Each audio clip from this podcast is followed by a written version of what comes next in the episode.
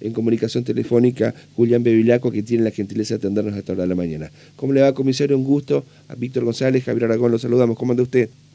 Buen día, Javier, ¿cómo le va? Muy bien. Este, ¿Cómo anda? pero bien, bien. Bueno, coméntenos, por favor, si puede.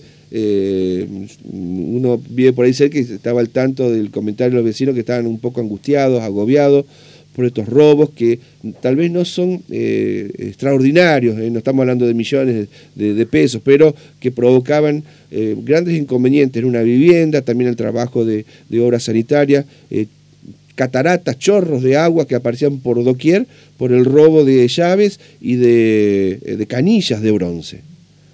Sí, em, hace aproximadamente un mes nosotros empezamos a tomar acá en la, comisaría de décima, empezamos a recepcionar algunas denuncias de parte de los vecinos. Eh, en principio eran denuncias aisladas donde le estarían sustrayendo de las veredas, de las puertas de los domicilios, eh, lo que sería la llave de paso y los medidores de agua, ¿no es cierto? eh, bueno, como, como dije, primero fueron algunas denuncias aisladas, después empezaron a incrementar, digamos, ya dejaron de ser tan, tan aisladas y empezaron a ser eh, un poquito más frecuentes, hasta que, bueno, eh, empezamos a trazar un mapa y, y, empezar a mirar bien la zona, delimitar la zona donde se estaban sustrayendo toda la, la llave de paso. Eh, digamos que empezamos a trabajar toda esa situación y bueno, una vez que pudimos localizar bien la zona que se nos estaba siendo afectada por ese tipo de hechos, lo dispusimos de, gente de la comisaría que se abocó a trabajar de manera este, muy particular sobre eso, esa clase de hechos que estaban eh, sucediendo, estaban trabajando de civil, buscando a la noche, toda la madrugada teníamos personal trabajando en la zona, eh, y bueno, en fin, eh, durante estos últimos días nosotros logramos establecer bien el, la autoría de los hechos a través de cámaras de seguridad, de los vecinos que nos brindaron muy amablemente, digamos, las imágenes. Eh, y bueno, se trabajó en conjunto con la Fiscalía, pudimos establecer las identidades de estas personas que nos estaban sacando la llave de paso y el lugar donde lo estarían ubicando también. Eh, no solamente donde, donde lo, quienes eran los que lo robaban, sino que donde las ubicaban. Eh, y bueno, este, se solicitó a la Fiscalía una serie de allanamientos que se realizaron el día lunes por la tarde, todos dentro de la, de la jurisdicción. Eh, y bueno, con resultado favorable, digamos, porque pudimos recuperar gran parte de, lo que son las llaves de paso y, y medidores de agua. ¿Así? ¿Ah, ¿Y cuántas más o menos eh, tenían las denuncias de ustedes y pudieron recuperar? Porque eso, es, insisto, tal, vez usted va a una ferretería y eso puede salir 3.000, 4.000, 5.000 pesos, no, no sé, mucho más no, no creo que salga, pero en definitiva, eh, eh, en la suma de, ese hecho delictivo tenían un interés, revenderlo seguramente por el tema del bronce. Claro, todo esta, todo esta, estos objetos están construidos con bronce, tanto la llave de paso como los medidores, y luego vendían el metal, no, no la pieza como, como propiamente eh, la finalidad construida, sino que lo vendían por el metal. Eh, sí, hablando con personal de obra sanitaria, estaría rondando el valor de los 8 mil pesos cada llave de paso, más o menos. Así que bastante importante la suma para, para un domicilio. ¿Y cuántas denuncias ustedes recibieron en poco tiempo eh, de robo de estos elementos? Nosotros estuvimos mucho tiempo en contacto con eh, los encargados de obra sanitaria. Hay denuncias que se realizaban en la comisaría y otras denuncias que directamente se realizaban en obra sanitaria, porque la gente por ahí no no daba cuenta a la policía de que le había sacado la llave de paso porque descreían de que se la habían robado. Quién sabe que pensaron que habría sido alguna travesura o algo por el estilo. Entonces, o que faltaba agua por un corte del suministro. Claro.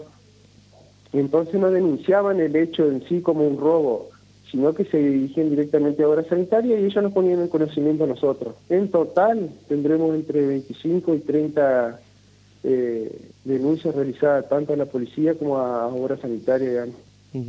Usted me dice que eh, estas llaves tienen un valor de 8 mil pesos y cuando van a una chatarrería, a un reducidor de, metales, que ahí cerca hay uno y en otras partes de Paraná, ¿a cuánto está más o menos el kilo, por lo que usted sabe? Sí, aproximadamente estarían pagando lo que es el, bronce unos 500 pesos el kilo están pagando. ¿Cuánto me dice, perdón? 500. 500, 500 pesos el kilo. 500 pesos. Y eso lo, lo- es, es muy eh, trabajoso. No, no quiero tampoco dar mucha precisión para que avivar a otros a realizar la misma tarea, pero eh, ¿se puede necesitar algún tipo de herramientas específicas o, o con algo más sencillo se puede sacar eso de la red? Y no, eso está, está directamente conectado a la, a la red de agua que ingresa a los domicilios y simplemente cortando los caños ya, ya se puede obtener, digamos, la, lo que es de paso. Y el medidor que están al lado, están uno continuo del otro. ¿Lo cortan con qué? ¿Con un cuchillo? Sí, sí, la verdad que las herramientas lo- o lo- los instrumentos que utilizaban para cortar no lo tenemos establecido, pero es un caño de un caño de PVC, así que Mm. imagínense que eso lo pueden cortar con, con cualquier cosa. Mucha gente se quejaba y llamaba acá, por ejemplo, a, a la radio, de que había pérdidas de agua. Pérdidas de agua porque se cortaba el agua, el suministro, después volvía y eso podía reventar los sistemas. No, algunos podía pasar eso, pero en otros casos porque se robaban justamente la llave de paso. Claro, eh, eso está al ingreso de cada domicilio, esa llave de paso, así que desconectaban la red de, de suministro de agua al domicilio y muchos muchos de ellos se daban cuenta al día siguiente cuando se les desabastecía el, el tanque de- del domicilio. Mire todos los Eh, problemas que ocasio- ocasionaba este chistecito a la madrugada.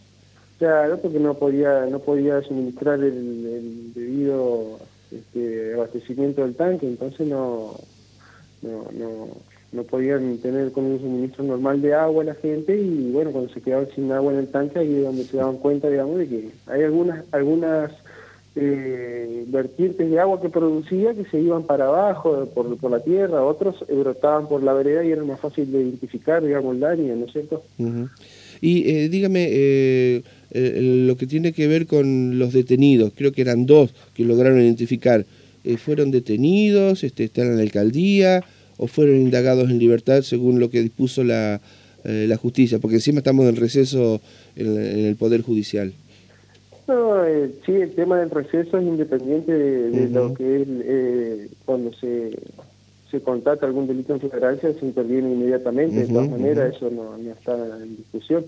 Pero eh, en este caso nosotros identificamos a las personas, tenemos eh, identificado con, con la- las imágenes de, que se fueron aportadas y bueno, toda esa información fue vertida a la, a la fiscalía que interviene en la causa y bueno, quedarán a disposición de los, de los señores fiscales el, el tema de la posterior imputación o no, digamos, de los hechos.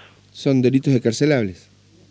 Exactamente, pero bueno, habría que ver la calificación que se le da luego en, en fiscalía. ¿Y qué calificación es? Eh, ¿Hurto, robo, No, daño?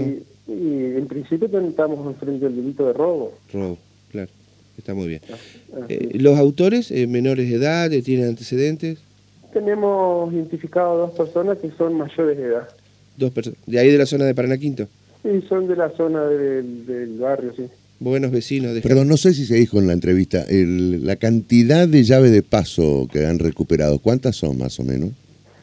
Y alrededor de 15 llaves de paso y unos eh, cuatro, cuatro medidores de agua. Y las denuncias eran eh, cerca de 30, un poco más. Sí.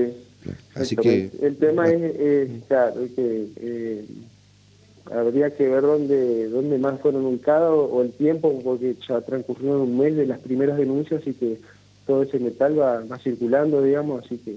sí, sí. eh, Tal vez van a hacer calculamos- alguna visita, alguna chatarrería, por ahí, algún reducidor. No Sí, quiero sí, sí. no quiero levantar la perdiz, pero bueno. Eh, por ahí Claro. tienen suerte. Entonces, eso- esos lugares son los, los lugares más confiables para meter la, el Claro. metal, ¿no es cierto? Claro, y que nadie pregunta si es robado o no, por supuesto. Muy bien. Comisario, eh, felicitaciones, buena investigación. Le llevó un poco de tiempo, pero lograron eh, aclarar este hecho que tenía mal traer a los vecinos de Paraná Quinto y de la zona. Eh, parece menor esta noticia, pero en definitiva hay que padecer la falta de agua. Muchos pensaban que era por un problema, por un inconveniente de la bajante del río, por los cortes permanentes de obras sanitarias. No, habría que sumarle también a este elemento, el robo permanente de llaves de pasos de bronce que pertenecían a la Municipalidad de Paraná. Gracias por habernos atendido. ¿eh? Bueno, muy amable. Hasta luego, Javier. Gracias.